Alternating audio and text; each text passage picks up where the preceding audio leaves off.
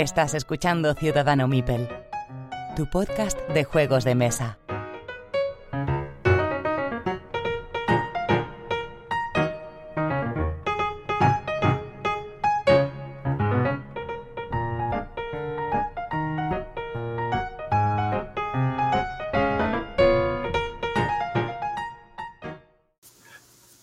Episodio 94 de Ciudadano Mipel. Soy Jesús y os doy la bienvenida. ¿Estás por ahí, Miguel? Hola, gente. Aquí, aquí estoy una vez más, sí. Y ya está. no hay nadie más aquí. y, y ya está. Saludar. volvemos a los eh, viejos y buenos tiempos en los que nos enrollábamos aquí horas y horas y horas y horas sí, y sonábamos sí, sí, peor nada, que ahora. están... Ah, Porque hoy. Hoy, hoy nuestros compañeros han caído víctimas de dolencias varias de señores mayores. Nosotros que somos jóvenes No y lozanos, estos, pues aguantamos no aguantan más. el tirón, ¿eh? Oh, no, no, demasiada presión para... los, los para- newbies sí. no aguantan nada. ¿Cómo nos llama, cómo nos llama Roberto? Los primigenios, sí. qué cabrones. Nada, pues aquí estamos los primigenios levantando... Bueno, lo- lo- los primigenios sí. aguantando aquí, dando el tirón. Bueno, antes de leer los comentarios, vamos a vamos al sorteo de los del juego que sorteamos en cada programa para nuestros mecenas. Ya sabéis que si queréis convertiros en mecenas, entréis en la plataforma, bueno, entréis en los comentarios de nuestro programa y ahí tenéis el link a Tipe, que por uno o dos euros al mes, dependiendo de la suscripción que, que escojáis, eh, podréis escuchar un audio exclusivo que hacemos para mecenas y además participar en los sorteos, los de un euro con una participación y los de dos euros con dos. Este mes el suelo, el suelo, uy, el juego que, que vamos a sortear es el Notre Dame de Fell, edición décimo aniversario eh, que se, ed- se editó en español por Maldito Games. ¿Tú lo has probado, Miguel? El Notre Dame no ¿El lo he probado, Dame? ¿no? ¿No? Que va, que va. Pues es un euro. Es un euro bastante apañado. Es un euro bastante apañado. Está bastante, bastante bien. No es de estos típicos fail que haces 1500 cosas, sino es bastante, bastante más sencillito, con lo cual es de, mejor. de Fel, la verdad, que terminé. Bueno, eso- de eso vamos a, a hablar después un poquito. De Fel terminé un poco, poco quemadillo. Sí, pero- el Notre Dame sí me atrae bastante. ¿eh? Yo creo que encaja bastante con Pues es que no, no, no- parece un fail, ¿eh? No. De verdad es que tiene una gestión de cartas, Bien. está bastante bien, ¿eh? es, es bastante ágil además. Bueno, pues este Notre Dame, ya sabéis, edición décimo aniversario, eh, va para Abel Renuncio. Así que nada, Abel, nos pondremos en contacto contigo y haré lo posible para mandártelo lo antes posible, que últimamente me está costando un montón pasarme por correos y demás. Así que nada, enhorabuena Abel y disfruta de este Notre Dame. Bueno, después de esto, vamos si quieres a los comentarios del episodio 93 en el que hablábamos de los juegos que fueron de, el que fue de juegos de 2020, del Hit, del Marvel Zombies en profundidad. No estabas tú, pero Sí, sí, os hablamos escuché, a fondo de él escuché. Del, del Pipeline y del, del Downfall of the Reich y de muchos juegos más, incluidos los del Plan Malvado. Y empezamos con Black Bana, que dice que el Forgotten Waters, que es uno de los juegos que hablamos que, que había pasado, bueno, no, que no tenía un ratio, una Rivas rate muy alto, dice que Forgotten Waters pasó tan desapercibido que lo saldaron a precio de risa, es cierto, a 15 euros o por ahí, muy, muy, muy barato. Y para mí, y para mi grupo es de lo mejor que hemos jugado. Risas, historias absurdas y resultados divertidos. Pues nada, oye, me alegro muchísimo que lo hayáis pasado bien. Y Black Bana nos con- se contesta a sí mismo diciendo que se han hecho todas las pantallas y ganado con todos los personajes pues. posibles. Oye, pues mira, si os costó 15 euros y lo Ya habéis dado digo. tanta caña, yo creo que es el juego más amortizado de la vamos. historia. da gusto, sí. Aquí tenemos a David Vilches, que dice que gracias por el programa, gracias a ti por escucharlo. Sobre Downfall, es una pena que lo que comento, eh, o sea, que lo que comenté, que era un juego muy guiado, que, era, que es una pena, que no, puedo probarlo en las bellotas, pero que sí que había escuchado que el Empire era algo estático. Lógicamente, lo que no me imaginaba es que la capacidad de decisión eh, del jugador era tan lesiva en caso de tener que tomar las riendas de la historia. Sobre Mindbag le pareció un truño a niveles estratosféricos. Eh, el Downfall of Empires es la Primera Guerra Mundial, con lo cual todo el frente del oeste es muy estático. Luego el del, el del este es más movido. Y el Mindbag yo jugué dos partidas y lo vendí. No, no me convenció nada. Tengo otros juegos de cartas que, Yo no he probado me ninguno, funcionan mejor. de los dos. David Vilches, ¿no? El Downfall of Empires a ti te gustaría mucho, Miguel. Yo te lo puedo dejar Bueno, para mira, que juegues bien. con tu chaval. Porque es un es un wargame, pero con Mm. muy euro. Con mecánicas muy euros. Y yo creo que sí que está bien. Si te gusta la Primera Guerra Mundial, es decir, el frente del oeste va a estar parado y luego los Pues otros se van a estar dando. Jesús. Vale, pues yo te lo acerco y, y le das un. lo juegas y ya nos cuentas. Sobre Thunder Alley, de- eh, dice que es un juego que lleva mucho tiempo queriéndolo probar, que le gustan los juegos de carreras, pero cree que es mm, cree, él cree que son los más complejos de diseñar y que en la pequeña línea que hay entre simulación y competición y profundidad estratégica sin perder agilidad, dice, que por Mm. eso son tan complicados que por ejemplo Pole Position cree que falla precisamente por en este turno. A ver, si- a ver si hablamos más del Thunder Alley. Pues sí, vamos a haber hablado, pero se nos han, se nos han quedado Sí, nuestros es compañeros verdad, por el camino, pero vamos, más adelante sí, hablaremos de juegos de carreras. cosillas. Pero sí, es verdad, el Thunder Alley de, de lo mejorcito de juegos de carreras, ¿eh? Y tiene razón lo que dice, ¿eh? que es muy difícil hacer un buen juego de carreras, que no, que no caiga en, en todo lo contrario que es una carrera. O sea, que en, en- en ser pesado, lento, en que se haga largo. Mm. Yo tengo, yo ya tengo mis tres juegos de carreras para lo que íbamos a hacer. Yo tengo 11. Y vais a flipar. Tengo- creo que tengo que hacer criba. Eh. Sí, sí que tienes que hacer. Ana Cuore nos dice que el comienzo de la aventura está en MGI por 10 euros. Sí, es una pena que esté tan barato. El otro día lo he metido en una Mac Trade de- del amigo Rich Snake y de Paleto y demás.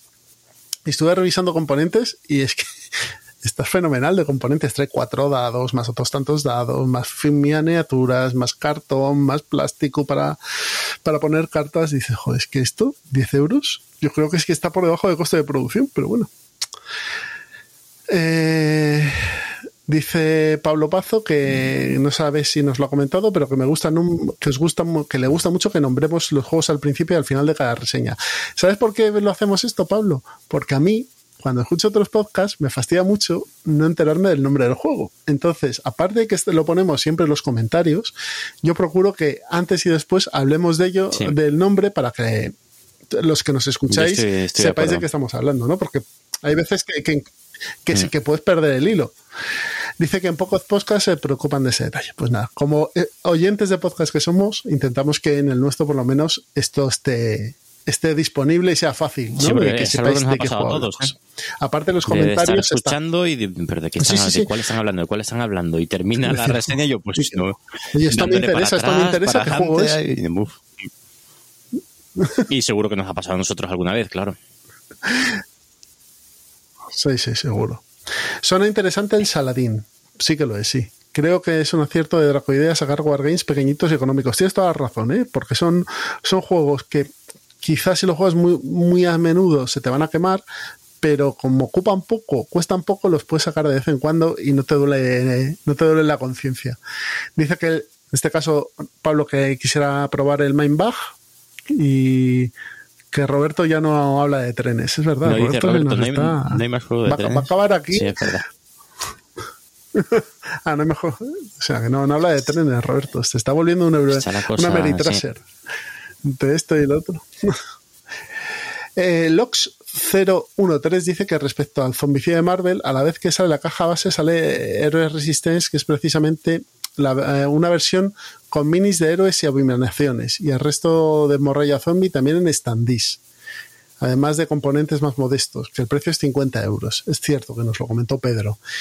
En este además llevas a los buenos, imagino que será compatible con el core de zombies. Postdata, os conozco gracias a Pedro que se unió a la partida de, sí, de Death Bad Daylight en Interocio para suplir a uno, una persona que no, que no pudo ir y está enganchadísimo, que le encanta el programa. Pues nada, nos alegro mucho, Lox, y espero que sigas comentando.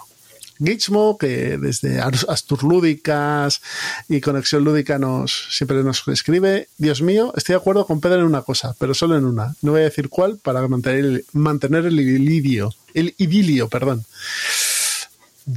Pedro y tú te parecéis bastante, más de lo que creéis.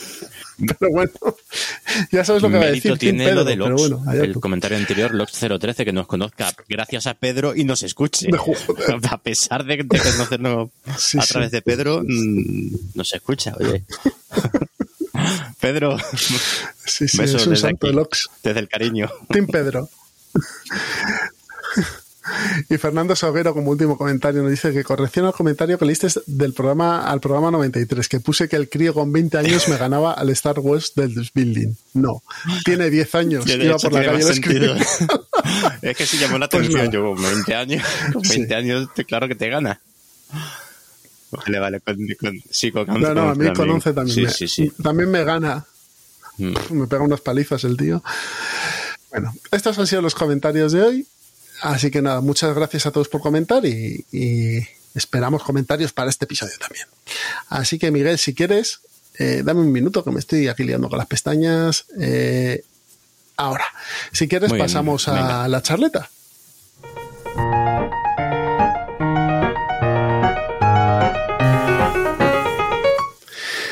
Ya estamos en la charleta y hoy hemos tirado de improvisación y de nuestro buen hacer como podcaster ya casi cinco Como años casi, aquí más dándole de la cinco años. gente. Hombre, Es verdad, más de cinco, fíjate. Es que confundo No, el programa no, 100 ya, con, ya hace cinco y con medio. los- cinco años. Cinco y medio largo, Casi sí, seis sí, años, casi efectivamente. seis, casi seis. somos ya de los veteranos y primigenios. Eh, bueno, cuando el otro día por- lo, lo, lo pensaba porque cuando entrevistaron a Roberto en, en En caso de empate le dijeron, es que cuando vosotros salisteis había muchos podcasts de mesa, de juegos de mesa. Y dijo Roberto, bueno, tal. No, no, Roberto el hombre es, es un santo varón, pero no era así. Eh, Sétropo y Cádiz Estocolmo, no. Cuando nosotros cuando salimos había cuatro y el del tambor aquí. Y era así. Eh, de hecho, muchos, eh, bueno, varios eh, podcasts de juegos de mesa ya no están de los que cuando, cuando- de los que estaban cuando empezamos nosotros. Habría unos ocho por ahí. Por ahí. Entonces eh, fue a partir de 2018 El boom. cuando empezó la explosión tanto de canal, de- tanto de canales como de, de podcast. O sea que nosotros cogimos la última ola, somos los últimos de los primigenios. Somos Pero hay muchos ahí todavía, ¿eh? Bueno. de, Eh. de antes de que empezáramos nosotros. Ahí, Sí, sí, sí, sí, sí. Bueno, están como veteranos esta Lúdica y el tablero, por Punto de ejemplo. Victoria. Llevan un montón de tiempo. plan- Punto de Victoria, Sí, sí, que lleva Planeta menos, de pero lleva un montón también. La gente de Más Madera, Planeta Los de abuelos. Juegos, Más Madera, la gente de Troquel Connection. Mm. Los abuelos llevan un año más que nosotros, escaso. Bueno, pero no venimos a hablar de podcast antes de nosotros, que podíamos hacerlo perfectamente, pero vamos a hablar de, de ya llevando un tiempo en, en- en la afición y en la afición compulsiva, como en nuestro caso, yo digo Em, enfermiza. enfermiza. Eh, ¿Cómo hemos variado eh, nuestros gustos desde un principio hasta ahora? ¿Y qué tipo de juegos entran o no entran en nuestra colección? Así que si Eh, quieres vale, empezar. Para, para explicar un poquito esa evolución que hemos tenido nosotros. Claro, cada jugador mm, es un mundo. Pues a mí me gustaría explicar un poquito eh, los inicios, que creo que es algo que no hemos explicado aquí, ningún. en- es algo súper típico en todos los podcasts y, ni- y no hemos explicado aquí cómo empezó, cómo, no, cómo nos metimos nosotros en este. Sobre todo en el, en podcast número uno de Punto de Victoria, que es una No, no lo he fantasía. escuchado, el número ¿No lo has uno escuchado tú? Es que Ah, es una da- fantasía. da- Sí, sí, hay que, hay que se guarda, guarda, el de porque es una fantasía es, digno de escucharse ¿eh? de vez en cuando. Jo. Jo, yo cada vez que escucho, el- hay veces que escucho el nuestro y me echo las manos a la cabeza. no, lo- no lo he vuelto a escuchar, ¿eh? y prefiero no. Me- mejor, bueno, mejor, en mejor todo que no. pasado para lo mismo, ¿eh? Pero bueno. Bueno, pues eh, juegos de mesa. Mm, De forma enfermiza, mm, yo empecé ahora unos 8, 9, 10 años. eh, eh, mm, juegos de mesa todos hemos jugado. Es que es la historia repetida mil veces, lo he, lo he escuchado en mil podcasts. eh, de joven, de adolescente, perdón, niño y adolescente juegas a distintos juegos de nuestra época. Pues todos jugábamos más o menos a los mismos. El Imperio Cobra, el Red Alert, creo que se llamaba. Alertar, el, sí. el alerta roja, el incógnito, el, la, calavera, el, de la, el, mm. cristal este, no sé qué. el misterio. Los el de misterio. y los de MB. Mm, ese tipo de juegos. Entonces nosotros jugábamos mucho en casa, la verdad, y mucho juego de cartas. Llega la adolescencia, juventud y, y encuentras otros otras otras aficiones, a, frotar, otras, a otras por cositas ahí, en las que entretenerte. Eso, Hasta que empiezas a mm, tus amigos empiezan a van pasando los años y ya llegan los bebés, llegan tal y las juergas pasan a ser en casa. Eso, vamos, es que estoy convencido de que eso le ha pasado a, la inmensa mayoría. Las juegas empiezan a ser en casa y entonces, pues, llega uno y saca un juego. En nuestro caso, bueno, antes, antes de llegar ese momento, ya uno, me acuerdo que un amigo mío que trajo un juego de Alemania a finales de los 90. Un juego de Alemania que le, llamamos, le llamábamos el juego de las ovejitas, porque no teníamos ni idea de cómo se llamaba, porque venía en una caja de zapatos y, y todo en alemán era el Catán. O sea, lo que pasa es que este no sé dónde lo consiguió, cómo y qué, pero venía, no, no, venía, no lo tenía en, en, su caja original. Nos viciamos, jugábamos muchas partidas y tal. Y, y ya se, eso se puso ya en, lo volvimos a dejar y en los 2000 mm, volvimos a, ya con, con, los niños volvimos a coger ese, ese vicio del Catán. Y cuento todo esto porque es que estuvimos no sé decir 5, 6, 7, 8 años echando partidas de Catán todos los fines de semana que nos quedábamos en casa, o sea, cuando no salíamos o incluso cuando salíamos, primero echábamos una partidita al Catán en casa, eh, el grupito de amigos. Y no nos cansábamos, es que podían, pues, en, esos años a, lo mejor eché 200 partidas al Catán, es que no sé cuántas, que le llamábamos al Colonos, por cierto, al Catán le llamábamos el Colonos. Entonces, hace, pues eso, hace 20 años y no nos cansábamos. O sea, nada que ver con lo de ahora, que es que echas cuatro partidas a un juego y ya quieres el siguiente, el siguiente, el siguiente. Bueno, más que ahora en la, siguiente fase en la que entramos. Que fue cuando ya empezó el, tema enfermizo, que después del, del, del Catán pasas al Carcassonne, después del Carcassonne al Aventureros al Tren y al Stone Age. Y ahí fue ya cuando empezamos nosotros a buscar mm, eh, que si expansiones, que si tal y hasta que me hice con La Villa, que fue para mí el primer juego que ya lo petó por, por completo, La Villa, que es de 2013, creo recordar, La Villa. Yo lo pillaría a lo mejor un año después. Si fue en 2013, pues lo pillaría en 2014 o así. Y ahí es donde empezó la fiebre por los Eurogames. Eh, los Eurogames, que es como empezamos nosotros. Jugábamos mucho en casa. Eh, de 2011. Bueno, pues entonces ya llevaba dos o tres años cuando, cuando nosotros lo pillamos. Y, y al principio jugábamos eh, euros, euros y más euros. Y euros mm, familiares. Euros muy familiares. Ya te digo, tipo Stone Age. Eh, eh, bueno, la villa ya es un euro más medio, ¿no? Pero bueno y jugábamos mucho también ya con los niños que iban creciendo, ya los niños, es, decir, empezaba el plan malvado antes de que supiéramos de la existencia del plan malvado, empezábamos con ello, con Caruba, eh, Celestia, que creo que fueron los primeros juegos que recomendamos en el plan malvado porque porque fueron los con los que con los que empecé yo con, a jugar con los niños. Y ahí ya empieza la obsesión completa por los juegos y sobre todo por los seguros. Eh, entonces, claro, ¿qué pasa con los euros? Que te hace falta te hace falta gente que esté igual de enferma que tú. O sea, los amigos para un Catán muy bien, pero para un Lisboa ya mm, esas cosas ya como que no. Pero bueno, así llegué yo a la afición, así es como, como empecé yo.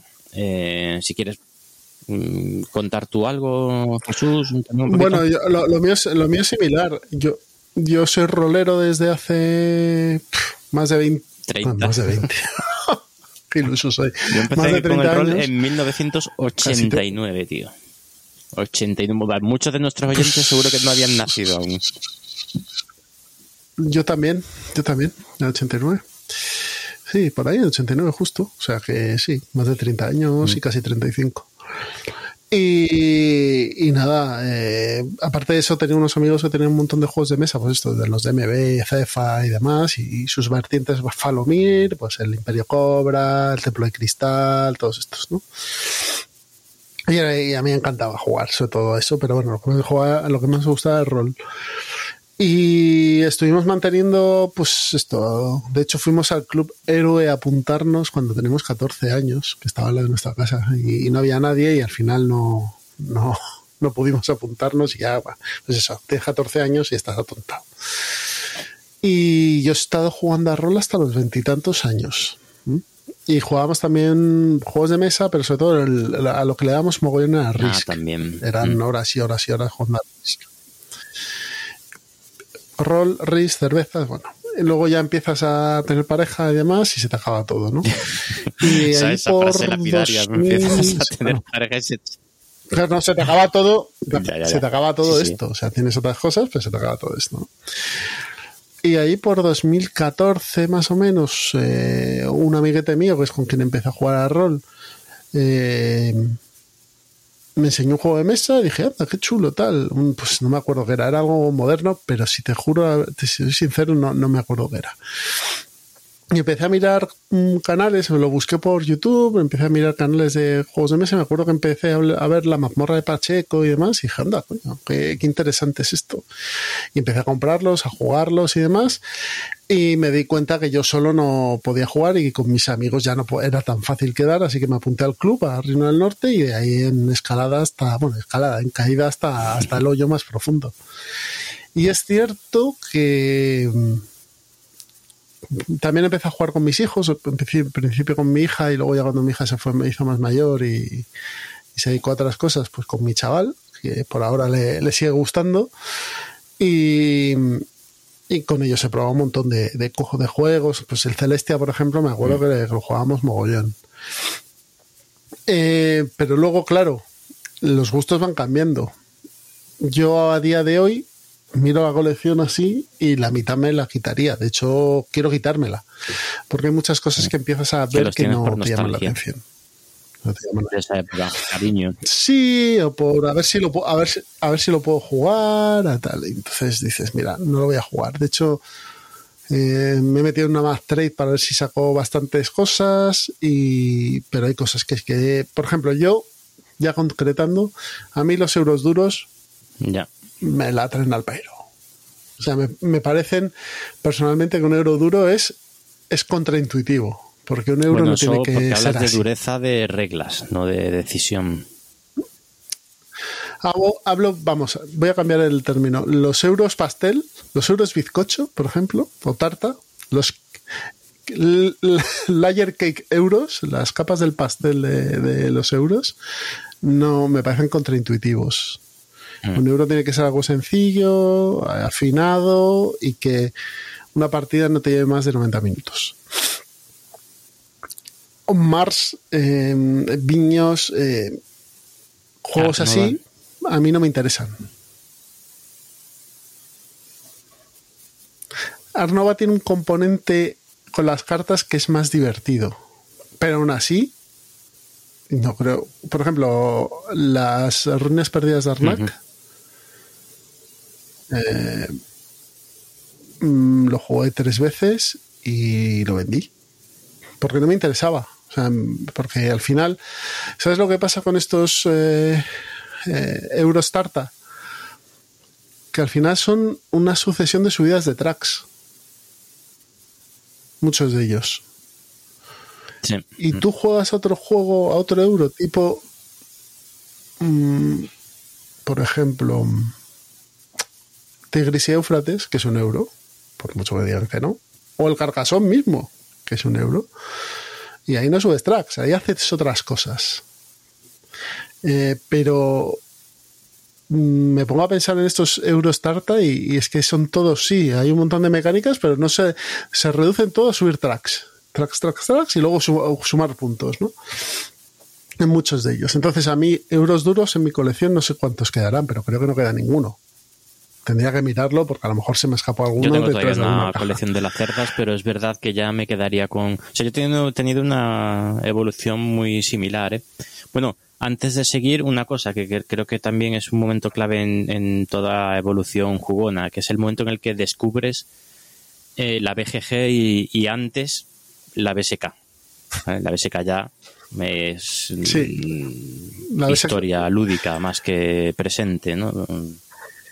Por lo menos para mí. Es pasado más que futuro. Pasado más que futuro en tu caso. En mi caso. Pero en el momento en el que descubres sobre todo la BGG, es, o sea, es que descubres un mundo nuevo, mm, pero por completo. Eso se lo debo a, Rafa, que estuvo ya en este programa cuando en el episodio de... Sí, fue el que me metí, fue muy culpable de, la fase enfermiza. O sea, yo estaba metido ya en los juegos de mesa, pero gracias a él llegó la, fase enfermiza. Y te dio, te dio, la bolsita con el polvito blanco, ¿no? Y ahora, pues aquí estoy. Y ocho años después, o nueve, no, me acuerdo. Y, y eso, efectivamente, al principio lo que te mola un montón es ir probando, o sea, descubrir todas esas mecánicas, pero eran juegos mucho más sencillos de reglas. O sea, yo en, los primeros años, si vamos a hablar de evolución, ¿no? Evolución de un por lo menos nuestra como jugadores, en los primeros años eh, yo no habría cogido un, la cerda. Eh, o sea, lo, por lo menos los primeros dos, tres años, cuatro años. Bueno, dos, tres años. Yo, yo, creo que sí. Yo, yo, creo que sí, pero en Genovía. Bueno, sí, sí, ya, pero ya el, el, Kanban y el Vinios, yo creo que ya por ahí, por ahí eran. pero, bueno, dentro de los de la cerda son los más sencillos también, de reglas. El de menos sí, eso sí, eso es verdad. Eh, pero lo que estábamos todos era deseando probar juegos nuevos y nuevas mecánicas. O sea, eran era una fiebre por, por probar nuevos nuevos juegos y, nuevas mecánicas. Todo euro, eso sí. Yo, por lo menos en mi caso, prácticamente todo euro.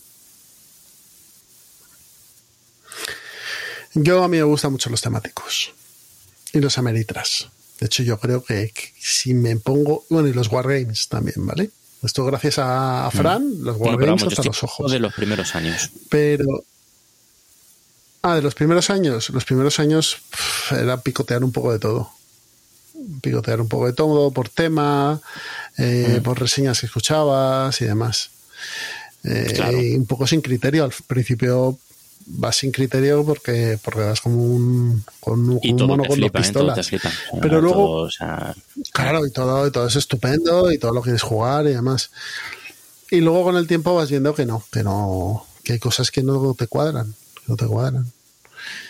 Pero yo creo que es, es una evolución típica en todos. Por ejemplo, a mí, aparte de los euros duros, yo no, o sea, a ver, decir, no lo jugaré porque tal, pero si, la mesa es interesante y se tercia, lo juego. Para mí los juegos económicos no me llaman nada. A mí me, encantan. Si yo hago este hago todo el día. o sea que estoy aburrido. quiero otras, quiero otra cosa en mi tiempo de ocio. Entonces, no, no me llaman, no, no me parecen interesantes. Que, que probé un 18XX o la primera vez que probé el Food Chain Magnate ya, yo flipé. O sea, me, fue otro mundo que, se abre de repente. Que hay gente como Alex de los abuelos que es, prácticamente solo juega eso.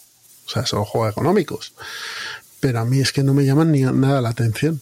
O sea, prefiero, con todos los problemas que tiene, jugarme un Eldritch Horror, sabiendo todos los problemas que tiene ese juego, y ya no te digo el Arkham Horror segunda edición que tiene los del Eldritch multiplicado por tres, que jugarme, yo que sé, un, un 18XX, por supuesto, pero un, un juego, un pipeline, por ejemplo.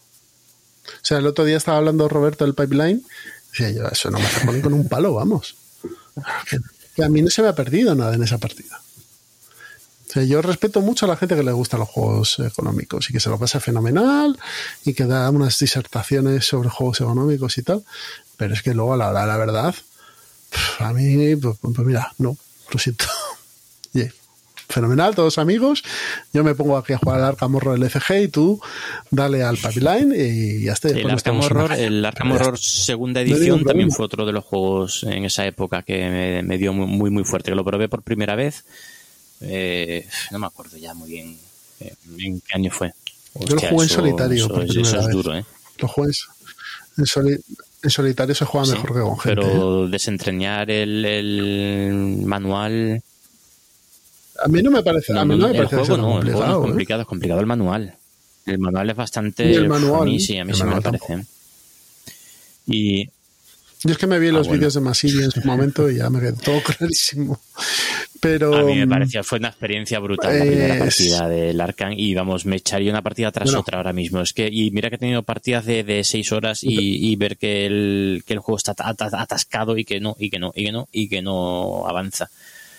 Eh, pero he tenido otras que es que es, es que es tan temático el juego, es que destila tanto el tema que, que no.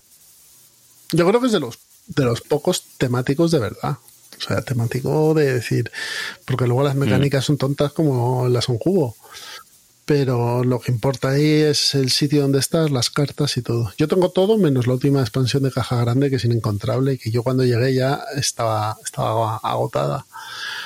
Y no se volvió a reimprimir, creo. Si se reimprimió, yo no, yo no la pillé. Pero bueno.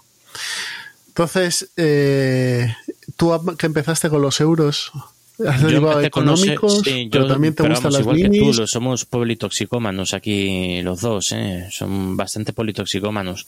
Eh, a mí me gustan o sea, to- todos los juegos, todo, todo tipo de juegos, prácticamente todo, todo tipo. Es verdad que, que ahora eh, tiendo a evitar los euros mm, duros, los euros duros de, reglas, los euros súper complejos, porque más duro que el Kailus no hay, no, no hay un euro con, con que te coma la cabeza tanto como, como el Kailus o como unos cuantos más.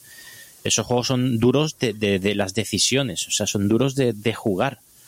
Eh, pero a mí me parece mucho más difícil las decisiones en el Kailus que en el On Mars. Pero en el Kailus no te tienes que preocupar por, por si he entendido bien las mecánicas o si eh, me he acordado de mover este track cuando he hecho esta acción y, coger esta loseta, ponerla aquí, eh, eh, subir aquí un no sé qué y tal. No, en el Kailus to- todo te lo, toda tu mente te la dedicas a pensar tu jugada, eh, a optimizar tu jugada, no a pensar cómo funciona el juego.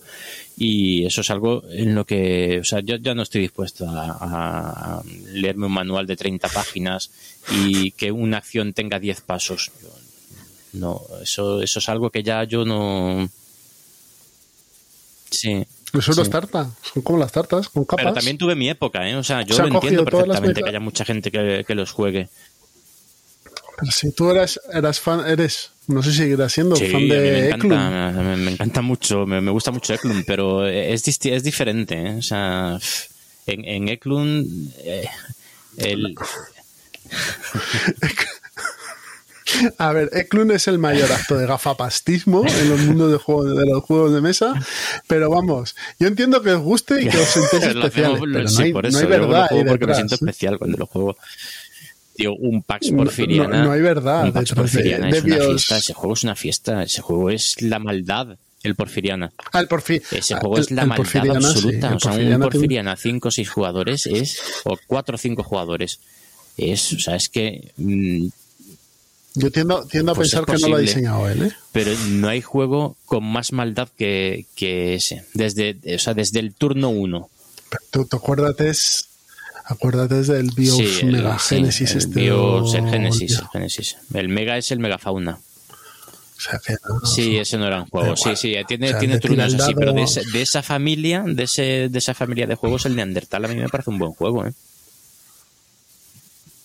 Sí, Neandertal está bien, pero yo creo que no es como este. Bueno. ¿eh? Porque es de la evolución humana y demás. al final las mecánicas son no es- distintas. No es, sí. no es- es que, bueno, es, es que el Genesis. Es que es que se está riendo en tu se está Mm. riendo en tu cara este señor. Pero, pero Ah, también tiene juegos muy, muy buenos. Y el High Frontier es una maravilla. El High, Frontier, en mi opinión, es una barbaridad de juego. Es muy, muy bueno. Si te gusta la exploración espacial, ese juego es una barbaridad. Sí, y el Pax Porfiriana, de seguro. verdad que eso es. eso, eso cual- todo jugador tiene que echarse de vez o sea, tiene que probar esa experiencia de jugar un Pax Porfiriana a 4 o 5 jugadores. Cualquier jugón, Yo lo juego a 6. pues a 6 también. Creo que admite hasta 7, creo recordar. Y eso es, o sea, es una, eso es, pone a prueba eh, el grupo, cualquier grupo de, de amigos. Yo voy a rectificarme. Hay un económico que sí Ah. me gusta, que es el Tingus, pero sobre todo porque puedes hacer el mal y hacer que la gente se le estrelle en los aviones. Sin probarlo, eso tío. Eso divertido. hay que llevarlo a la próxima quedada, hay que llevarlo. Pues estás ahí, no sé. Eh, Sí, sí, eh, cuando quieras. No sé si quieres que sigamos más o pasamos ya a la mesa de pruebas. Si quieres comentar algo más. Que hablar, sí, sí. Que... Sigue, sigue, dale. Si quieres hablamos luego de rol y ya nos tenemos aquí no, Joder, pero hay que hay cositas, porque es que la evolución continúa, o sea, yo no tiene nada que ver lo que decías tú antes, mi ludoteca, muchos juegos siguen ahí por por cariño, porque porque son juegos que el, Stone Age he jugado tantas partidas o incluso el Catán sigo, yo eh, difícilmente me iba a sentar ahora mismo en una mesa a jugar un Catán. ¿Vale? Un, un Ticket to Ride encantadísimo, un Carcassonne también, pero un Catán uf, no, ya no puedo con él, me frustra el azar que tiene y hay muchas cosas que ya no, no me gustan. Pero ahí sigue en la colección. Porque, porque, son cientos de partidas las que le eché a ese juego en su momento. Sigue y además el de Egipto, que fue otro con el que nos enganchamos mucho, el Catán de Egipto pues ahí siguen. Y como ese, pues bastantes juegos más. Eh, pero lo que decía, como los euros ahora los euros yo los veo un poquito eh, eh, estancados, un poquito falta, falta de ideas nuevas. Entonces, tengo una colección de euros muy, en mi opinión, muy buena, de euros eh, familiares, medios y duros, pero duros, ya digo, como podría ser el Kailus o como puede ser el Troyes, por ejemplo, o el Troyes, o como se diga. Eh, sigo teniendo otros duros como los La Cerda, el Ark Nova o el Gaia Project, eh, así que esos los juego muy poco, pero bueno, esos, esos sí tienen, están en el punto de salida de la colección, porque ahora lo que más me atrae son, son juegos esos, son juegos sencillos de reglas, pero duros de, de, decisiones que para mí es la clave. Pero desde hace ya un, par de años eh, cada vez tiro más por juegos narrativos juegos temáticos, ameritrases eh, y que me cuenten una historia, ya sea de las dos eh, vertientes, es decir, que te cuenten la historia por, por las mecánicas, por lo que va pasando en la partida, como puede ser el, el, Arkham Horror o el o el joder, no me sale ahora el The Thing, el, el incluso el Dead of Winter, que ya sé que a ti no te gusta, eh, ese tipo de juegos que, lo que recuerda son lo que ha pasado, ¿vale? O, el otro, la otra rama de los narrativos que son los que basan la narratividad en, en, leer, en, una aventura que ya está escrita, ¿vale? Y que vas descubriendo.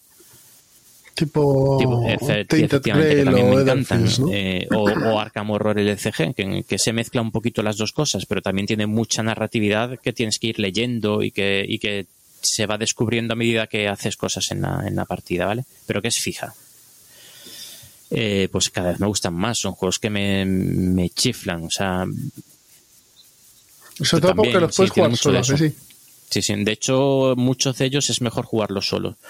Pero, pero también me he hecho un, o sea, un Nemesis, pues, un Nemesis que se puede jugar solo también y te sorprendería ¿eh? lo bien que funciona el Nemesis solo.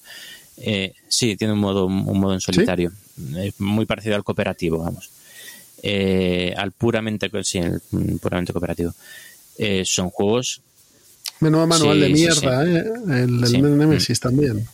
Y, son juegos que, que vamos, mm, que eso que el Nemesis como más me gusta evidentemente jugado con cuatro o cinco jugadores y, crea una historia brutal pero si me voy a sentar en una mesa a echar cuatro horas, prefiero acordarme después de, esa historia de que eh, el capitán se fue, se metió en la cápsula de escape y nos dejó ahí con cara de tontos a los otros dos y tal. O, a Pedro con sus con, la que nos dio en la última. A Pedro matando gente matando efectivamente Pedro matando gente en vez de los en vez de los aliens en vez de los aliens era más pues peligroso Pedro. O sea, entrabas en una habitación y estaba Pedro y te asustabas. la, que me va a habitación de atrás. Con el eh, bicho, sí. el bicho me trata mejor. Prefiero ese tipo de juego, esas historias, que un euro de, de dos, tres, cuatro horas ya no. Ya no, no, no. No, no lo veo, ¿no? Que de vez en cuando también me echo, me echo alguno. O sea, es una cosa no quita la otra. Pero echarme un euro, una horita, una horita y media, dos horas como mucho, me queda a gusto. A, ti lo, que te pasa es que tú tienes unos tótems muy fijos, Miguel. Sí. Eh, Kairus, eh, Brass, eh, sí, sí, sí. Mm. Hace mucho que no encuentro juegos a ese nivel. ahí no te importa, ahí no te importa eh, gastar el tiempo que sea, porque para ti son juegos que, bueno, tienes una relación con ellos eh, amorosa, mm. entonces, pues, pues no te importa gastar ese tiempo, aunque eh, el juego en sí sea un euro. Pero dura una, horita y media. Y sea, un Kailus dura una, horita y media. El, el Brass. Sí, un Brass dura más, ¿eh? Un Brass dará un poco más. Un poco más. Pero yo creo que lo que te pasa es que después de haber probado eso, que a mí también me pasa, todo lo que vas viendo detrás no te lleva a ningún lado. A mí, el Bitoku mm. no me lleva a ningún lado. El de la crimosa de Mozart no me lleva a ningún lado. Lo pruebo, hasta me lo puedo pasar bien, que me lo pasé bien. Pero esos son euros medios, un euro medio más, uno, más, sí. Mm. Sí, pero, pero tiene X capas y, vas de un sitio a otro. El, Sabica yo no lo he probado, pero mm. tú lo has probado y tampoco te volvió loco el Jerusalén, luego nos contarás. O sea, al final, el problema es que mm. son iteraciones de lo mismo. Entonces dices, joder, para quedarme con esto, me quedo con lo que ya tengo una relación amorosa con ello y prefiero jugarlo, ¿qué coño? Yo creo que de lo último lo que te llama la atención es Beyond the Sun. Sí. Sí, ese es, bueno, no, y, otros. El Beyond the Sun me parece un juego muy interesante. ¿eh? Un juego muy interesante. Y además, eso, pues cosas que para mí seguro que ya, que ya ha salido muchos otros, ha habido otros juegos eh, similares. Pero a mí sí me parece que es algo que yo antes no había probado, porque es el, juego, el Beyond de Sun, se basa su, todo, todo el núcleo del juego eh, se, centra en algo que en otros juegos es, es lo secundario, ¿vale? Es decir, en el árbol tecnológico, el Beyond the Sun, el, el, juego en sí es el desarrollo del árbol tecnológico. Y las otras cosas como la exploración o el desarrollo de tu colonia es lo secundario, no al revés. Entonces, pues eso, a mí me, moló mucho esa visión diferente de, del juego. Entonces, pues sí, busco cositas que, que, me sorprendan un poco. El Pradera me ha encantado. El Pradera es un euro eh, eh, medio ligero, de reglas de hechos. ¿Pradera, o Cascadia? El Pradera, el Pradera eh, es un juego, un juego medio ligero, más bien ligero, pero que, coño, que tiene su. O sea, a medida que va avanzando, los últimos turnos son. Le tienes, lo tienes que pensar bien, ¿eh? Y te puedes pisar mucho. Sí. Cascadia, sí es más sencillito, pero también me gustó. Sí, son, son dos juegos que me han gustado mucho. Pero bueno, esos son ya euros más ligeros. Sobre, sobre todo en Cascadia. Esos son euros. Pradera de verdad que esconde un esconde dentro decisiones mucho más duras. ¿eh? A mí, a mí Pradera. Ya, sí, sí, lo sé. Pradera no me gusta mucho pero Cascadia sí, esos son euros de verdad. O sea, eso sí que son, para mí, lo que es un euro. Es un juego de una hora, que tal, que le das, que pim, pam, pum, y fuera. Como hay muchos euros viejos, como el Creta, que lo hemos jugado, bueno, tú no, porque estabas pachucho. En pandemia lo jugamos bastante en TTS. Sí, le, eché una partida, una vez estuve y me parece muy interesante. Es un juego, es un juego estupendo. Entonces, al final, eh, hay un montón de juegos de autores que sacan juegos hace 10 años o 12 y, mm. son juegazos. Son juegazos. El Lancaster, por ejemplo, el de, el de Kramer es una maravilla. O sea, al final vas rascando por ahí y encuentras muy buenos juegos. muy bueno. La escuela italiana también. El Marco Polo. Pues es que la escuela italiana. Marco Polo a mí me parece un muy buen juego. Me gusta más el Granada muy, muy, muy buen juego, sí. Ese, ese, sí lo, ese sí lo tengo. A mí, a mí me llaman, o sea, lo que me gusta son los juegos temáticos, mm. más que nada. Yo ahora mismo estoy igual, ¿eh? O sea, em, temáticos euros, Euros sencillos, euros sencillos y deck buildings. Los deck buildings me gustan mucho. Luego yo con quien juego más es con mi hijo, entonces eh, tienen que ser juegos que, que, a él le gusten. Em, a los euros le gustan, pero poco, pero le gustan. Y los temáticos, claro, le vuelven loco como al padre. Hacer el, anormal por ahí, pues es divertido. Pero sí, yo, yo, yo me quitaría un, 30% de mi colección fácil de cosas que, sé positivamente que no van a jugar, no voy a jugar. Hay cosas que juego poco, pero que me gusta tener, mm. tipo Brass, por ejemplo, que es un juego que para ser económico o euroeconómico, o no sé cómo llamarlo, sí que me gusta. Me gusta más el, el antiguo que el nuevo, pero bueno. A lo mejor el nuevo lo vendo y me quedo con el antiguo. Eh, me gusta mucho Mombasa, por ejemplo. Sí. Es un, Ah, un es juego bastante seco, pero, pero, pero para mí sí me gusta.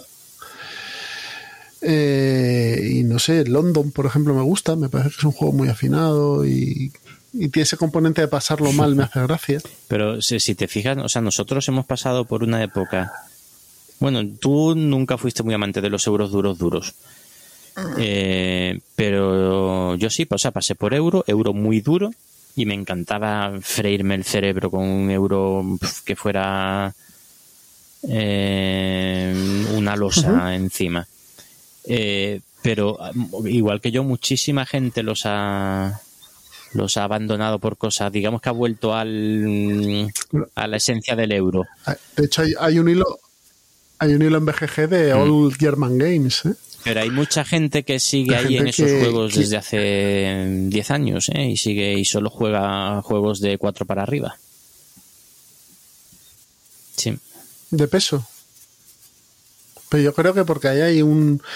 Pues porque ahí hay gente que, que cuando se mira al espejo se siente mal y necesita destacar de alguna manera. Entonces, es que yo si no es un juego de tres horas o un euro duro. no, no, no, no, no. Bueno, lo habrá de todo también, No, ¿eh? Habrá gente que sí, que sea porque, porque sí. Ya, hay, mira, hay mucho, hay muchísimo Sí, pose, sí, sí. muchísima pose respecto a eso. O sea, no, siento, no, o sea, que me digan que eh, un euro de estos con 50.000 componentes, 800 tracks es mejor Buah, que Samurai Samurai. y que, y, que, y, que y que a nivel de diseño, ojo, que a nivel de diseño es mejor que Samurai, me cuesta. O sea, lo pueden decir, claro, pero yo creo que es más una pose que una realidad como tal. Pero oye, hay gente que, que vive y tiene y tiene repercusión siendo de ese, de ese palo. Yo creo que, bueno, que es un, Mm. Hombre, un papel casos sí. más que nada. Pero, bueno, luego pienso en el High Frontier, por ejemplo, que dices tú que es gafapastismo puro y tal.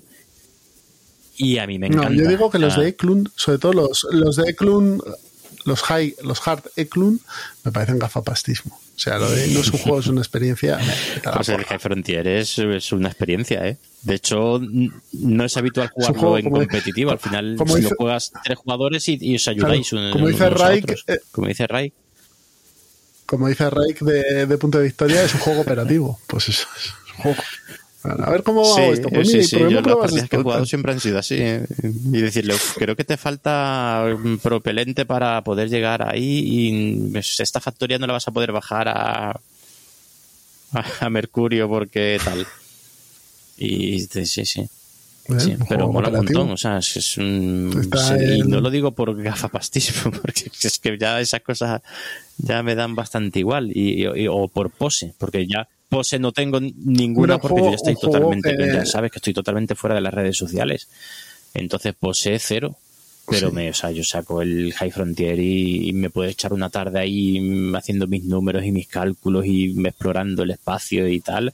Y Ah, Tú, tú- tú- tú exploras el espacio y yo juego al X-Wing, no te preocupes. Pero vamos, Y dicho eso, yo ahora mismo prefiero echarme una y- partida a Leatherfields o al Arkham Horror LCG o al Nemesis que al, que al High Frontier. Frontier.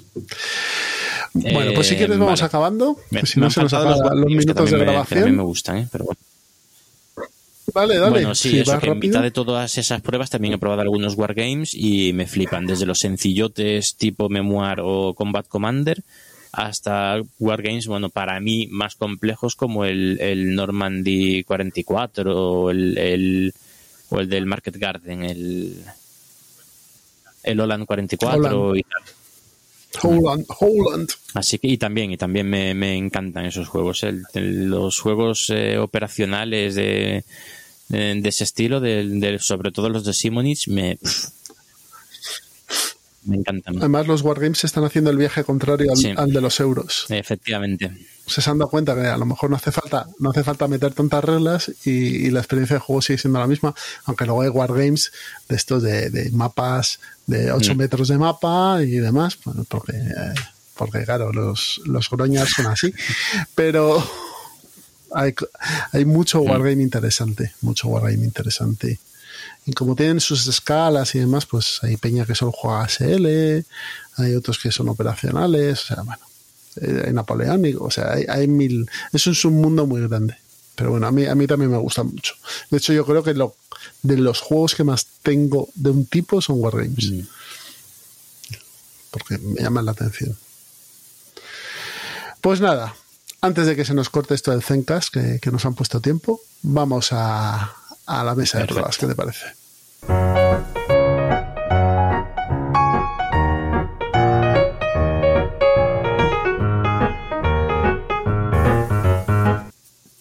Ya estamos sentados en la mesa de pruebas y vamos a hablar de los juegos que hemos estado probando estos últimos días.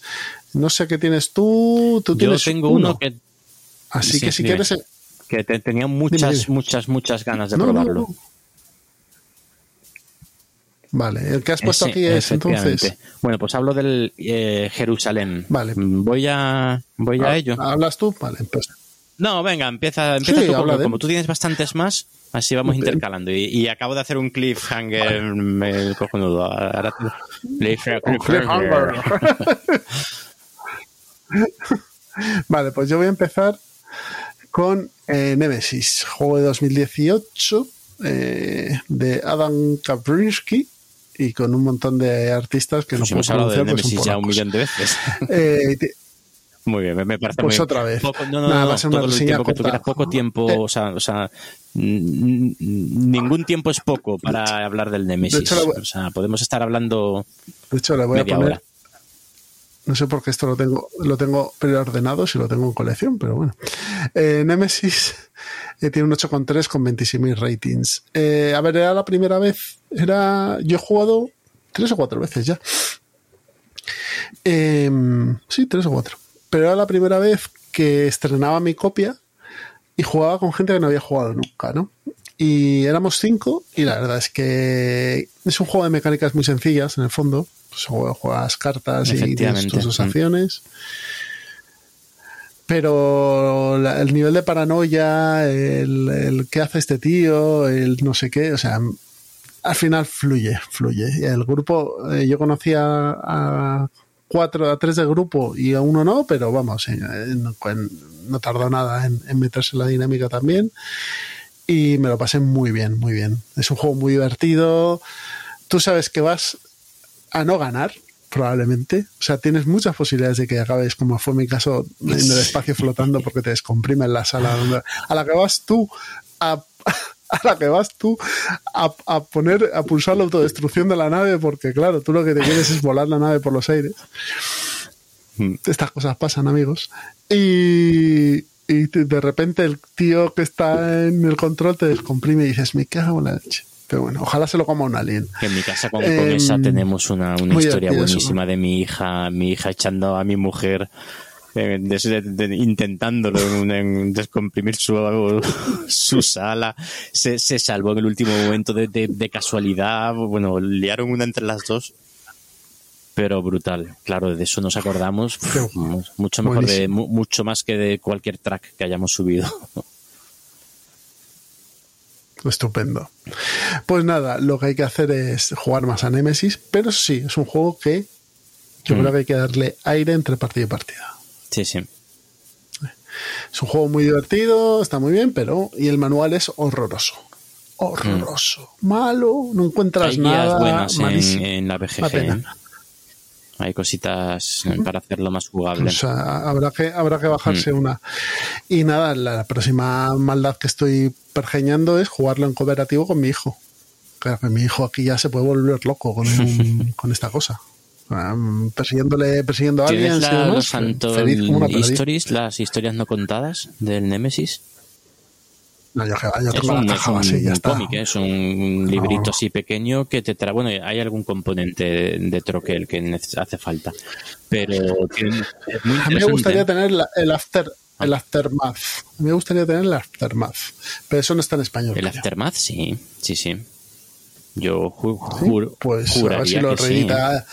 Sí, hombre, si yo, yo, lo, yo el juego lo tengo a ver si lo reedita, ¿eh? Pero tú Sí, lo pillaste sí, por sí. Kickstarter, recuerda. A ver si lo juega, a ver si lo reeditan, porque sí, Sí, que me gustaría tener lo más mejor que tiene son los, seis el- nuevos personajes. Muy chulos. El androide está muy Porque los bichos en el fondo. Los bichos en el fondo, hombre. Supongo Mm. que es que tienen sus cosas, pero Sí. tener más personajes te da Sí. más juego. Pues nada, estación Nemesis. A ver, este Jerusalén, te hago la ficha. Jerusalén Mano Nom- Domini, que es un juego de Carmen García Jiménez con Enrique Corominas y la Draus en, a los pinceles de Debir de este año 2023, con un 8 de nota y un 3,10 de peso y 500 prácticamente ratings. Pues nada, uno quizás de los de las últimas semanas es el juego que más se está dando que hablar, creo yo, ¿no? De los que más se ha visto. Eh, eh, sobre todo, claro, por el tema. Es que un, un juego sobre eh, los últimos, o sea, sobre la última cena eh, y sobre la vida de Jesucristo es, o sea, es, cuanto menos curioso. O sea, ya- llama la, ten- la atención.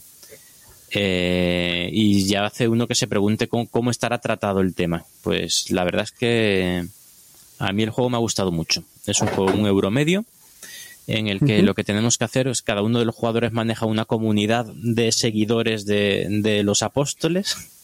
Es que el tema, el tema, sea, re- sea religioso, ¿no? El tema, el tema mola un montón, tío. O sea, es que O sea, tú, no, tú vas no, con un apóstol y tú- eres uno no, de, la, están- de la- Está Jesús, están los dos apóstoles y tú manejas una comunidad de seguidores, ¿vale? De seguidores de los apóstoles en general, ¿vale? Una comunidad de 15 personas. Entonces, son, son tus son los meeples, meeples sí. estos de colores, ¿no? Eh, tú tienes que conseguir eh, sentar, llevar a tus seguidores a la, a la última cena y que se sienten cerca, que se sitúen cerca de los apóstoles más que más puntos dan, más importantes, ¿vale?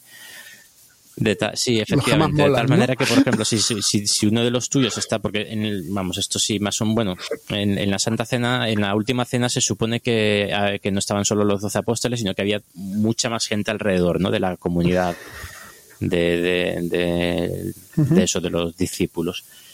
Eh, que estaban, que fueron, eh, estaban ayudando, ¿vale?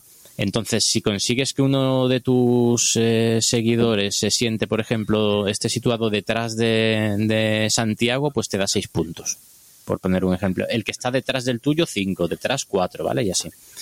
Si se sienta detrás de, Andrés, te da, en vez de seis, te da cuatro puntos, ¿vale? Eh, si no, el, el de Veo que, que si te pones al, al lado de Judas te si meten un si menos te 5, metes- ¿no? Si te pones al lado de Judas, pues te quita, te quita puntos. Pero también en un momento dado te puede convenir sentarte detrás de Judas porque te da, eh, o sea, si, si eres tú, o sea, sentarte no, pero llevar a Judas tú. O sea, tú también puedes movilizar a los, a los apóstoles y si movilizas a Judas, pues te da dinero, ¿vale? O sea, una de las cosas que es el único que te da y además te da una buena cantidad de dinero. Entonces tiene unas mecánicas muy euro para, para eh, situarte en ir situando a tus meeples en la última cena. Y esa es- eso es de donde salen la mayor cantidad de puntos.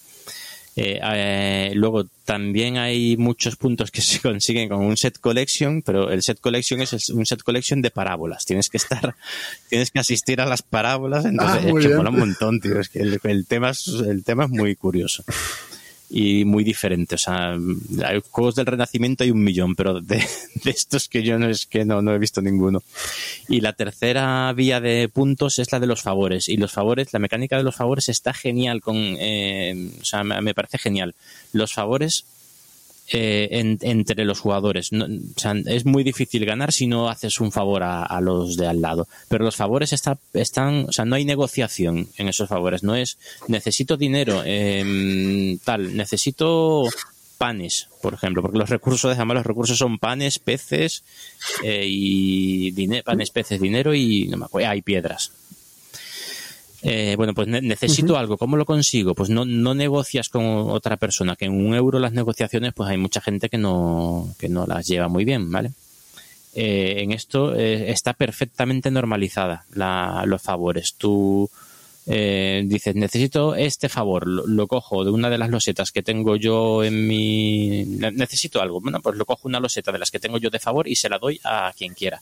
Y al que le doy yo el favor, pues se va a llevar lo que viene en la loseta, más un tema adicional que, se cobrará más adelante. Y tú eh, con eso avanzas en un track, eh, el típico track que te da puntos de victoria al final de la partida, y eh, y, te, y coges una carta de las más jugosas, ¿vale? Entonces es muy importante avanzar en ese track, pero claro, tienes que valorar el, a quién le haces el favor, ¿no? Para, que no sea el que esté más arriba o que le vaya a venir muy bien. Entonces, esa mecánica de favores a mí me parece que está estupendo hecho. Eh, y luego la mecánica principal es, tú tienes un mazo de cartas, de 10 cartas, es, un deck build, es, sí, es, em, bueno, es una selección de acciones con, mazo. O sea, tiene un componente de deck building, pero muy ligero. ¿Vale? Porque tú vas comprando cartas, empiezas con 10 cartas o, 11, no me acuerdo muy bien. Eh, con las cartas, con cada carta haces una acción del tablero o sea, cada carta está asociado a una acción del tablero. En el tablero hay cinco acciones, ¿vale? El templo, el mercado, el pan, el, o sea, el desierto, el lago y la montaña. Y son, es muy, muy atómico. Es decir, si vas a la montaña te llevas piedras, si vas al lago te llevas peces. Si vas al mercado, pues puedes comprar, vender. Y si vas al templo, eh, ya no recuerdo qué hacías en el templo. Ah, mandas gente a otros sitios, ¿vale? Mueves gente.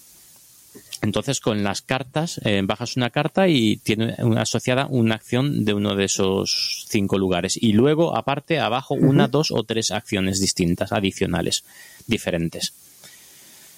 Eh, entonces tú empiezas con 10 cartas de esas, 10 cartas básicas, y durante la partida vas consiguiendo más cartas, pero son cartas que se añaden a tu mano y que son de un solo, de un solo uso. Por eso realmente no es un deck building, no, no vas mejorando tu mazo. O sea, al final las cartas que se van quedando en tu mazo son las mismas, pero vas consiguiendo cartas más poderosas.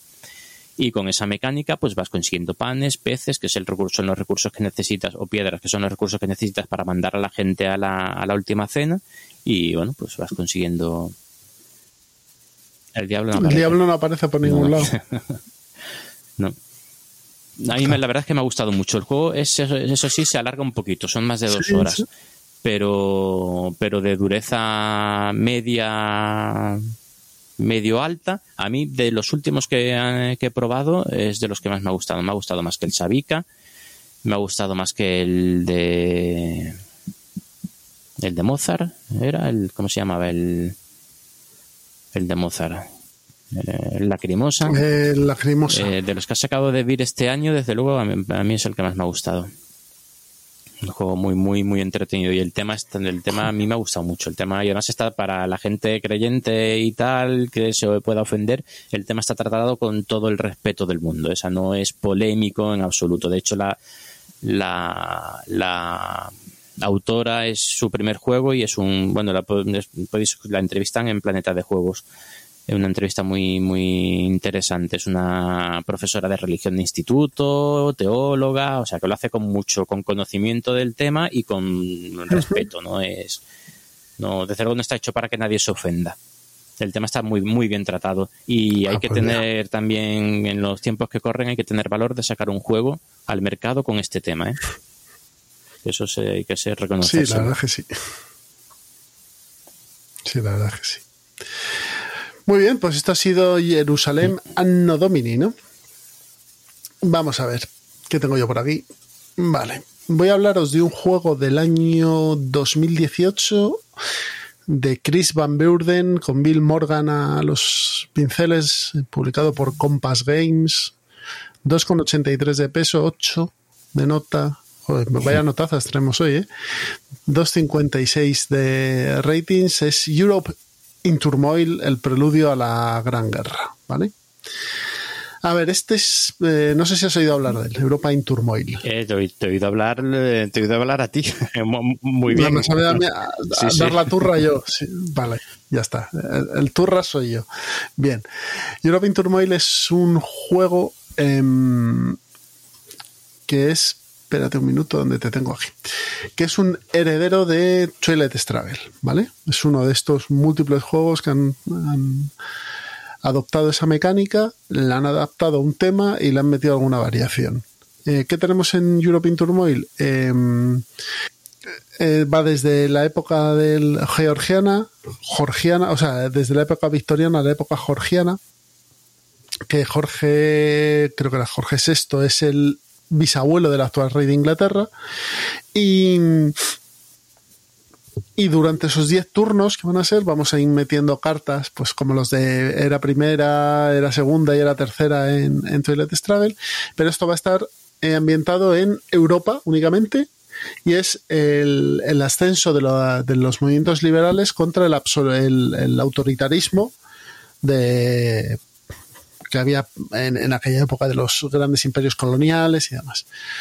¿Qué cosas tiene? Bueno, Toilet Struggle hemos hablado y todos probablemente sepáis de qué va y si no vais al, al programa en el que hablamos de él. Eh, básicamente lo que vamos a tener son muchas regiones con dos casillas para ganar la, eh, el control de esa, de esa región ganando influencia, ¿no? O sea, metiendo influencia. ¿Cómo lo haces esto? A base de operaciones, es decir, las cartas tienen un valor de 1 a 4 y luego hay eventos que te ayudan a cambiar esto. En Europe in Turmoil las regiones son partes de, de Europa. En Imperio Austrohúngaro, por ejemplo, está Viena, está eh, Budapest, pero también están los movimientos eh, revolucionarios intelectuales, los trabajadores de la cuenca de no sé dónde, porque ese es el principal factor de diferencia con Toilet Struggle, que eran países únicamente, y aquí hay eh, las casillas tienen varios tipos. Tienes tipos, eh, casillas tipos de tipo monárquicas, tipo de gobierno, tipo de trabajadores.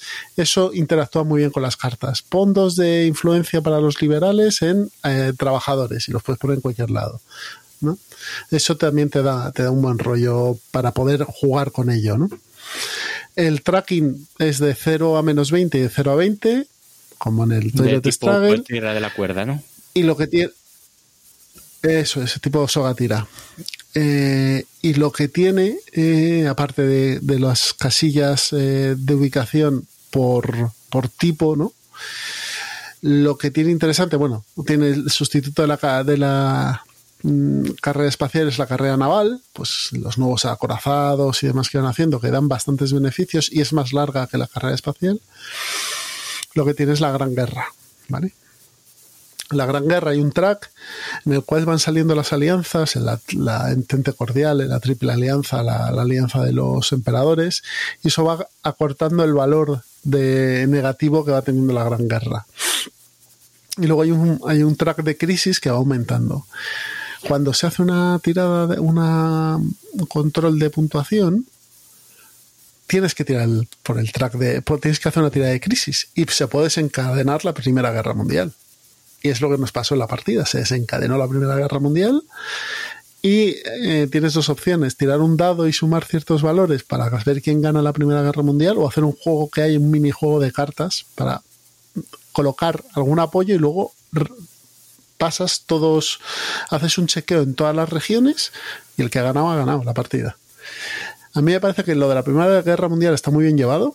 Lo de las cartas o el dado me da un poquito igual pero es más chulo en las cartas porque tiene alguna variante estratégica mejor. Pero el juego en sí está bien, aprendes bastante historia, porque hay un montón de, cosas que de esa época que no se sabe. Y, y, es una buena opción si te gustan los Toilet Struggle. Pero el problema principal es caro de cojones. Este juego cuesta 70 pavos. Y trae unos materiales ¿Y cuánto dura la partida? reguleros. Yo he jugado en Steam, en Steam, perdona, en, en Basal. Y fueron, jugamos cuatro sesiones de dos horas. Mm. Se juegan siete cartas en la primera, en la época victoriana, ocho en la georgiana y eduardiana. Entonces sí, sí se juegan cartas, sí. Hay bastante movimiento. Pero hay una cosa buena de este juego, y es que tiene una segunda parte. Porque se va a reimplementar en Europe in Turmoil 2 el, el interbellum entre las guerras entre, entre los años 1920 y 1939. Entonces va a ser el mismo juego, pero después de la segunda de la primera guerra mundial hasta la segunda guerra mundial con todos los ascensos de los nacionalismos o comunismo y demás. Se supone que sale este año y ese ya lo continúas con el Struggle y tienes ya más de un siglo de, de historia. Y, continúas con Toilet Struggle y ya tienes todo, y, y, luego juego, terminas con el 1989 y Labyrinth y ya tienes toda la historia del siglo XX y XXI casi. Pero sí, sí, está muy interesante este, este Europe in Turmoil. Lo tenéis en Basal, lo podéis jugar ahí, si no queréis gastaros el, el pastizal que cuesta. ¿Qué más tengo por aquí? Sí, yo he apuntado, he apuntado Tú no tenías nada más, más, pero, muy sí rápidas, van a ser muy rápidas. ¿eh? ¿Sí? Vale, pues yo voy a hablar de un juego que he jugado en BGA. Pero he jugado varias veces y, y me ha gustado y quería comentarlo. Se llama Nova Luna, que es un juego de Uwe Rosenberg y Cornebar Morsel, con un 7,3 en, en, de nota y un 1,07 1,87 de, de peso. Está editado en español por SD Games, creo. Eh, No. ¿Tú has jugado a Nova Luna? Vale. A ver. Lo que vamos a tener es un tablero circular con eh, la cara de la luna, de luna llena, luna nueva y sus ciclos lunares. Y lo que vamos a ir ganando son fichas. El- ese tablero va a tener unas fichas cuadradas con divididas en cuatro con varios puntitos de colores, ¿vale? Entonces, vamos a ir formando un mosaico en el que dependiendo del número de ficha, del color de la ficha, vamos a ir rellenando los puntitos de colores que dentro. Es como si los fueses llenando, ¿no? Pero imagínate que hay dos eh, puntitos amarillos y si logras poner adyacentes en- de modo ortogonal dos amarillos, pues pones, tapas ese amarillo de esa ficha que has colocado en un principio, ¿no? Tienes, creo que son 12 o 14 fichas para ir colocando, eh, para ir tapando agujeritos y el primero que, que eh, tapa los agujeros gana. Es un juego muy sencillito. Cosas que tiene parecidas a Patchwork que nos puede recordar eh, que solo puedes coger tres eh, fichas de, que tienes hacia adelante, que dependiendo del valor que cojas, de la ficha que cojas, vas a avanzar tanto tu, peón de, de movimiento en el, en el track este lunar para pues a lo mejor eh, dices, oye, es que me quiero mover ahí y dejar al otro y demás, o, o me- no me quiero mover tanto y poder coger dos fichas. Muy chulo este buena Nova pinta. Luna. No, no sé si lo has probado, pero, pero tiene Sí. buena pinta. Bueno, tiene Sí, buena sí, pinta, te lo confirmo. Tiene buena pinta. Y en Pone que BGA el se juega mejor número de jugadores dos, ¿no? Que sé que es de, de 1 a 4, Yo pero que es muy bueno a dos jugadores. Exacto, a dos jugadores va muy bien. Media Es un toma y daca. Muy chulo. Yo este tenía ganas de comprármelo, pero decía, es que me parece que no lo voy a jugar con nadie. Y lo vi en BGA y dije, bueno, voy a probarlo. Y la verdad es que me he echado tres o cuatro partidas. O sea, que me, me ha gustado bastante. Pues nada, yo voy a hablar Pues de alguna cosita, pero, pero rápido. Un juego, bueno, ya lo que voy a contar ya lo contamos en el episodio eh, de Mecenas en el último. Y, pero bueno, pues ya para comentarlo para todo el mundo, eh, un, juego al que he jugado últimamente es el Motor City, eh, un juego de que ha sacado aquí Saltan Piper, creo recordar, ¿no? Y Sí, es un roll and ride que pff, mm, des- desgraciadamente eh, no me ha gustado nada. O sea, nada, lo, lo he probado, he Oh. echado un par de partidas y fuera. No, es, es, es un juego. Es que no me ha aportado nada en absoluto. Es un, un juego en teoría de mm, mejorar tu fábrica, construir coches, probarlos y tal, pero es un es un, eh, el típico roll and de tracks. ¿Vale? De subir tracks, nada más. Tiene la mecánica principal, es, es con dados, que co- coges unos dados y haces la acción del dado y del, y del la posición en la que estaba colocado el dado, ¿vale? Porque los dados se colocan en, en un tablerito con casillas de acción y tal. Entonces tú escoges dado eh, y haces la acción, eso, la que viene en el, en el dado y de la casilla de la que has cogido el dado. Y, pero es que al final todo es, subo en este track, cuando llego, llego en este, este track me desbloquea un- la posibilidad de, de subir en este otro track, eh, ese track me desbloquea un camino alternativo por otro lado y ya está. Son, son tracks nada más. Lo que pasa es que tracks con bifurcaciones, con formas mm, molonas y con tal, pero, pero es uno- un juego más de, de subir tracks y ya está. O sea, no tiene nada más aparte de, del- de los tracks. Entonces no. Pero tú vas, vas tirando un dado y vas Mm. subiendo por aquí. Vas tirando un Sí, dado y vas sí. subiendo. Escoges en qué el dado para ver en qué track subes y, y vas desbloqueando cosas. Y si llegas hasta aquí, te da X puntos. Si llegas hasta el siguiente punto de control, te da X puntos. Si, si tienes, si has conseguido un set de no sé qué al avanzar en los distintos tracks, porque hay figuritas y tal, pues consigue más puntos. Y yo, no sé, me, me pareció súper aburrido. ¿No crees que estos juegos pecan de complicados? Pues sí, posiblemente. Sí, sí. Mm. O sea, que estos tenían que ser como el Welcome mm. to Perfecto Hogar no deja de ser un bingo. Sí, sí, no, me quedo con el, el, Welcome to, pero vamos, sin la más mínima duda. O el Optimus, este, el de los dados, el que salió al principio. Al, efectivamente, me ha recordado un poco, pero complicándolo más, quitándole la, la, frescura que tiene ese juego y con un tema pegadísimo, porque el otro no se molestaba en ponerle tema, el otro es eh, de número y ya está. Eh, este sí recuerda un poquito ese juego, pero, pero bastante peor. A mí el Optimus sí me gusta. Pero este no, este. Motor, Motor City eh, de Adam Hill, Ben Pitchback y Matt Riddle, editado por Salt Pepper Games. Y. Pues es una pena, porque Salt Pepper tiene buen mm. ojo. sí, es una editorial que, me gusta a mí, me, gusta mucho, ¿eh? esa, editorial, pero ya en las últimas carteritas, ya en mi opinión falló un poquito las últimas carteritas y este este no, nada nada. No. pero bueno tiene tiene otros muchos muy buenos. El que el que le ha funcionado muy bien ha sido el TK sí sí lo probé también. otro Roland Wright eh, bueno sí Roland Wright también eh, sí, ese, ese me pareció más interesante. Tampoco me enamoró, lo tuve y lo, y lo vendí, pero, pero ese me pareció más interesante, la mecánica que tiene, que compartes un tablero con el de tu derecha, otro con el de la izquierda y tal, y tienes una mayoría con uno y otra mayoría con otro. Ese me gustó más, ese bastante más aconsejable. Hmm. Muy bien. Pues nada, y lo otro que tienes es una expansión. muy rápido, eh, eh, porque ya sé que es un juego que eh, a, ti no te dice nada y a Pedro y a Roberto tampoco, que es el Pradera. pero bueno, a mí es un juego que, en, o sea, en mi casa el Pradera ha caído de pie. O sea, es, un juego que nos encanta y cuanto más jugamos, más difícil se vuelve, porque más, o sea, más te exiges y más. Mm, no sé, es un juego de verdad que es un juego mucho más exigente de lo que parece al principio. Eh, los primeros turnos son muy sencillotes, pero joder, después eh, se va complicando bastante. Y eh, de lo que quería hablar era de la expansión que salió hace ya unos meses, la de expansión de Río, Río Abajo, creo que se llamaba, Río Abajo. Río Abajo. Que básicamente es el, exactamente el mismo juego, mete un, eso sí, el despliegue es grandecillo, pero bueno, el despliegue del juego, juego más expansión, pues necesita bastante mesa. Pero bueno, no mete mecánicas nuevas, mete, bueno, muy poca mecánica nueva, que es un tablero en el que eh, tienes un río que es un track, ¿vale?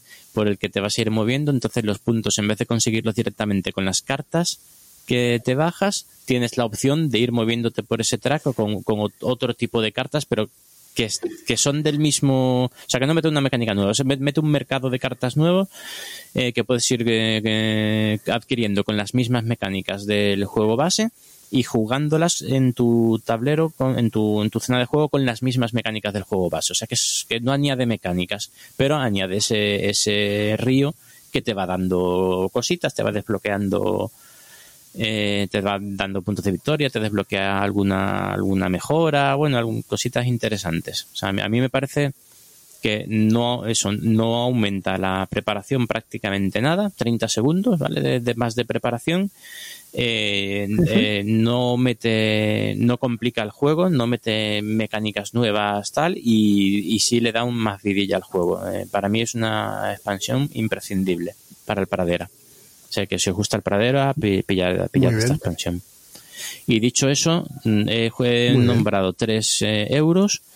Eh, así que tengo que decir que la mayor experiencia de este último mes que llevo sin grabar es una vez más el Gloomhaven. O sea, la campaña del Faust del, León es una barbaridad ese juego. O sea, pero una auténtica barbaridad. Nosotros hemos hecho el escenario de, la, de robar en la casa de Rico con los golems. Ah, ese, ¿Se lo has hecho tú? Mm, no, creo que no. Ese es, pero ese es una, pues ese, es una side quest, ¿no? Vale, no, pues eso, ese no lo he hecho. O sea, no es de la, de la trama como, principal. como, como ratas. ah, ya No, sé cuál es. ahí a saquear, Ya- se me, lo que le gusta a acaban mi- de, Le gusta a la mi acaban hijo de saquear. Esa misión. Pues creo que es la siguiente que vamos a hacer. Es divertido, es es un divertido. eso es un Es divertido. Bueno, pues yo creo que con esto terminamos la mesa de pruebas y nos vamos al plan malvado.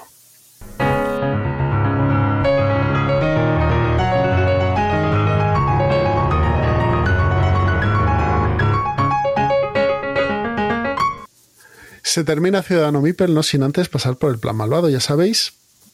La sección donde hablamos de los juegos que jugamos con nuestros hijos, nuestras parejas, nuestros amigos no jugones, para bueno, que disfruten de la afición como disfrutamos nosotros. ¿Tú Eh, yo alguno? voy a improvisar, es uno que ya, que ya. Y bueno, iba a decir uno, iba a decir uno Dale, que era el, dale. el ET, Dale, dale, ¿vale? dale. Eh, de Funko. Que, Ah, pero- hable, hable, sí. que pero me Yo parece un también juego, pero también me parece que tiene tres partidas y, y, y puerta, o sea que no tiene más. Se juega, lo juego más por nostalgia. Es que me por, parece que todos- En mi casa gusta mucho. Todos los juegos de todos los juegos de Funko Games tienen Sí. tres partidas y fuera. Son muy partidas Sí. muy divertidas, pero tienen tres Y el partidas y fuera. tema, o sea, es que, está- es que el juego lo despliegas y mola un montón con los niños, con las bicis, que además se engancha, pones a ET en la cesta. eh, hace- o sea, es que y a mis hijos les, les encanta la película de ET, entonces está muy chulo la nave que va llegando. pf, eh, está, está muy bien. O sea, los juegos. En este juego, básicamente, es un juego que, se, que es, eh, tienes puntos de acción.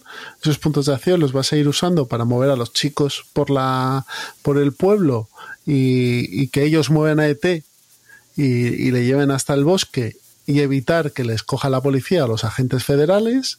Y a su vez tienen que ir recolectando piezas para montar el teléfono, para que el teléfono en vez de te llame a su casa por el teléfono y venga la nave, lo recoge y se lo lleve. ¿Vale? Cada niño tiene un poder especial y se pueden juntar, porque llevan unas peanas con unas, unas especie de enganches, y hacen cosas juntos, ¿no? Entonces pueden gastar un punto de movimiento uno para mover a dos. Está, está curioso el, el juego. A mí me gustó mucho, por ejemplo, el de Regreso al Futuro. No, sé si lo lo quiero probar. Mm. ¿no? Pues sí que este lo dejo y le, le das un, un toque. Pero son juegos que están bien diseñados, mecánicamente son sencillos, son para toda la familia, pero yo creo que visto tres partidas no tienen más. Esa es la impresión que me ha dado con que tienen mucho Mm. más. Vete- pues eso, si te gusta la Eso, peli, pues de vez en cuando lo puedes es. sacar y jugarlo. Muy bien, pues nada, rodadura de tambores, yo he jugado a Ojo, Summer Camp. Dios mío. ¿Os acordáis del juego con el que nos, que, que nos engorilamos el verano pasado? Bueno, pues dos buenos amigos me, me lo han traído a Estados Unidos. Y, y nada, lo estoy jugando con mi chaval. O sea, ¿no- y ¿nos vas a ¿qué es aconsejar Summer para jugar al plan Ahora que malvado un llega- juego que ahora mismo no se puede conseguir en España? ¿no? Si se puede Bueno, si- conseguir. si se puede conseguir. si en España no, pero si se puede conseguir. Si tenéis un amigo o Vale. vais vosotros a Estados Unidos, cuesta 20 dólares, creo. Pues por sea favor, algún, algún oyente, de si, si viene de, de Estados Unidos, que se traiga un... Espera, espera, Vale, no, escucha sigue, la reseña y luego decides. Summer Camp, juego del año 2021, de 2 a 4 jugadores, dice que mejor a 3. Bueno, yo juego a 2 y se juega bien. De Phil Walker Harding, este chaval es Mm. el de Imhotep, por ejemplo. Con Adam Granson a los, dibu- a los pinceles y de Buffalo Games, aunque también lo publica un tal Game Factory, ¿vale? Juego en el que, que juego de mecánica deck building, en el que vamos a rememorar el tiempo de campamento americano, ¿eh? son campamentos estadounidenses. O sea, hay lago y demás historias que aquí no había porque no aquí Muy de apenas hay película. agua. Entonces, es muy de película. Summer Camp lo que nos trae es una caja con las, ca- las cajas, eh, las cartas base y luego siete expansiones, siete actividades, pues salir a hacer marchas al campo, jugar eh, juegos de... diré, juegos acuáticos, eh, amistad, eh, cocina y demás. Tú vas a coger tres, los vas a mezclar con las eh, los vas a mezclar cada uno independientemente y vas a tener un tablero en el que va, hay un hay un caminito y el que llegue con sus tres campistas al final del caminito gana la partida, ¿vale? ¿Cómo se hace esto? Pues tú vas jugando cartas, vas comprando cartas y hay cartas que te permiten moverte por uno de los tracks. Las de cocina te van a permitir moverte por el de cocina. Quiere decir que estás haciendo esas actividades y demás. Y, no te más. Vas ganando fichas. Cada vez que, llegas al final, ganas una ficha de, de participación, como una chapa y esas las colocas en tu tablero y son los puntos de victoria que vas a obtener al final de la partida, más los que tienen las cartas. Es curioso porque es gráficamente es divertido y el tema del campamento es, gracioso, pero es un deck building muy sencillote. Le ponen un 7,2 y me parece que es ajustado. No, te, no tiene ningún problema de diseño. En la calidad es un poco justita, la verdad. Estos de Buffalo Games no deben tener mucha pasta. Y tiene cosas como, pues esto, eh, tiro con arco, eh, las pulseras de la amistad, eh, bajar río abajo, o sea, todas estas cosas que haces en un campamento, pues ahí lo tienes en, en Summer Camp. O sea que bueno, me parece un tema curioso, mm. por lo menos. Han hecho un juego de un tema curioso. Y en la mecánica de deck building creo que es la que encaja mejor para esto, porque es un juego, hace que el juego sea muy ágil. Por ejemplo, las cartas base que tienen son las, se llama luces fuera o apagar las luces. Entonces, con esas, esas son las, las cartas básicas. Con esas vas a poder como tener energía para comprar otras y demás. Está curioso en Summer Camp. A ver si lo probamos. lo tenemos que probar además a, cuatro, porque nos engorilamos los cuatro, pues lo tenemos que probar. Sí. Me ha venido sin un Mipel y se lo he pedido a la casa madre y me ha dicho que de Europa no me lo manda, que me lo, se lo manda a Estados Unidos. Y digo, bueno, a ver qué hago. A ver si se lo, a los que me lo han mandado, uno de ellos, Mick, ¿te acuerdas? su tiene familia en Estados Unidos y ya todos los años. Digo, a, ver, a lo mejor le digo que se lo manden y tal, y luego me lo trae él, digo, joder. Pero ese tiene forma especial o algo. No. Sí, ah, son señores con una mochila. Como los del como campistas. Pero vamos, que puedes poner uno, algo parecido. Puedes poner unos cubos y ya está. O robas los del Parks y los pones ahí. Bueno. Pero vamos, muy divertido este Summer Camp. A ver. Antes de irnos, solo comentaros que podéis comprar todos los juegos de los que hemos hablado. Bueno, Summer Camp no. Eh, en juegos de la mesa redonda, donde encontraréis un gran catálogo de juegos de mesa y de rol que podéis consultar en juegosdelamesarredonda.com. Si vivís en la zona de norte de Madrid, también podéis pasaros por la tienda física en Tres Mipels, en el centro comercial La Rotonda de Tres Cantos, y en un par de semanitas van a abrir su nuevo local eh, con 180 metros cuadrados, con mesas de demostraciones. Creo que ya están montando, están terminando las obras y van a montar lo de Sater, ¿cómo se llama ¿El de Star Wars? Eh, lo de esto. Sí. sí, Sater, no sé qué. Buf, van a, montar varias mesas para probarlo. Así Sater, como sea. Mm. además han sacado mil cajas ya para empezar. han eh, empezado a lo, a lo, a lo bestia. O sea, Madre esto, mía. Esto es drogadura mm. para la gente, por lo cual.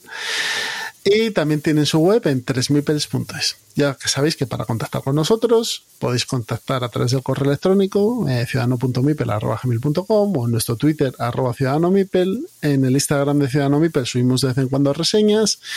En ciudadanomipel.com tenemos bastantes comentarios que empiezo, tenemos que empezar a recopilarlos también. Y en nuestra comunidad de Telegram que os dejamos aquí en la descripción del audio el, el link. Pues oye, Miguel, nos hemos hecho un programita bien guapo. Vieja, vieja, ahorita y media. Escuela. Es que no, no, no, necesitamos a, no, no, necesitamos a los demás. Sí, sí, los necesitamos. Cuidaos mucho, Robert, Pedro, mejoraos. Y al resto, un abrazo muy grande y nos escuchamos en breve.